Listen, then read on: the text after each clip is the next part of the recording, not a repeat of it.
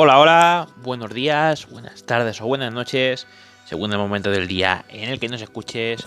Bienvenidos a este podcast, bienvenidos a 11 metros, este podcast deportivo, este podcast eh, más específicamente de fútbol en el cual vamos a repasar todos los resultados de la jornada deportiva de, de esta semana.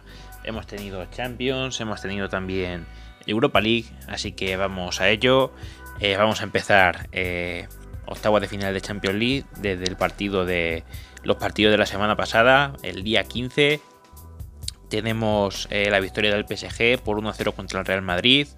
El Sporting de Lisboa perdió por 0-5 ante el Manchester City en una exhibición de Bernardo Silva. Empataron a uno el Red Bull Salzburg y el Bayern Múnich. Inter y Liverpool se enfrentaron en el Giuseppe Meazza con la victoria por 0 a 2 del Liverpool. El Chelsea venció por 2-0 al Lille. Eh, ya este es el primer partido de, esta segunda semana, de la misma jornada de octavos de final. 1-1 empató, empataron la Juve y el Villarreal con un gol muy madrugador de Blajovic, un delantero que está en un estado de forma espectacular. Mismo resultado para Atlético y Manchester United. Eh, Joao se adelantaba para el Atlético de Madrid con un golazo en el minuto 7. El Anga marcaba en el minuto 80. Y más goles, pero también empate entre el Benfica que empató a 2 con el Ajax de Ámsterdam. Y con eso eh, todos los resultados de la UEFA Champions League de esta jornada de octavos de final. Como decíamos, falta todavía la vuelta y vuelta es lo que tuvimos de Europa League el día de ayer.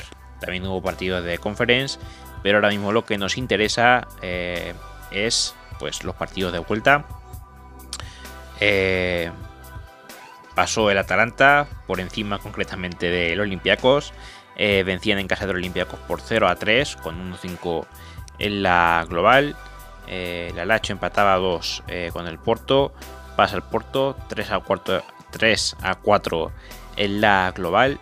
El Dinamo de Zagreb venció por 1-0 al Sevilla. Se quedó el Dinamo ahí a un solo golito de, forzar la prórroga. Eh, la verdad es que el Sevilla eh, ha hecho buena eliminatoria, pasa de ronda, pero por los pelos. 1 eh, a 3 derrotó el Leipzig a la Real Sociedad en Donosti. bueno, esperaba más, la verdad, de la Real. Y de hecho, venían con empate de la ida y, podían haber forzado al menos eh, la prórroga, pero eh, pasan los alemanes de ronda. El Barça venció por 2 a 4 al Nápoles, eh, pasan por 3 a 5 en la global, pasan a la siguiente ronda. De hecho, el sorteo ya está hecho. Vamos a repasar ahora después también estos emparejamientos. El Braga venció por 2 a 0 al Sheriff, el resultado que empataba la eliminatoria, pasaba la prórroga, pasaban los penaltis y en la tanda de penaltis el Braga eh, vencía por 3 a 2. Por otro lado, el Rangers empataba a 2 con el Borussia Dortmund, resultado que dejaba la ronda por un 6 a 4, 2 eh, a 2 en el partido, 6 a 4 en la global, por el Dortmund que se quedaba afuera, y el Betis empató a 0 con el Zenit de San Petersburgo, eh, la global 3 a 2 para el Betis que pasa de ronda.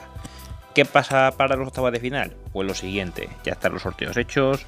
El Porto se enfrentará al Olympique de Lyon, el Betis al Eintracht Frankfurt, Sevilla West Ham, el Leipzig contra el Sparta de Moscú, Barça Galatasaray, Rangers Estrella Roja, Praga Mónaco y por último, pero no menos importante, Atalanta ante el Bayer Leverkusen. Así que esos son los encuentros, va a haber ahí partidos interesantes. El Barça ahora de momento junto al Sevilla sería el gran favorito para conseguir el título, pero cuidado porque cualquier eh, cambio puede, puede pasar en cualquier momento y, se pueden ir fuera si, se despistan. Otra noticia importante del día es que la UEFA Champions League cambia eh, la sede de la final. La sede de la final va a ser cambiada.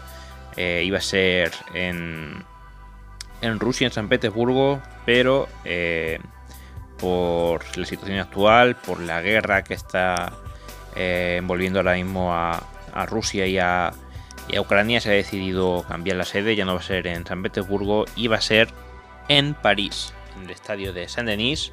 Si no me equivoco, ya sería la tercera final que albergan. Eh, disputaron eh, la final del año 2000, que la ganó el Madrid. En el 2006 la ganó el Barcelona contra el Arsenal de Thierry Henry de Fabregas y de Reyes. Y ahora, pues, a ver, a ver qué es lo que ocurre. Y hasta ahora, pues, no muchas más novedades.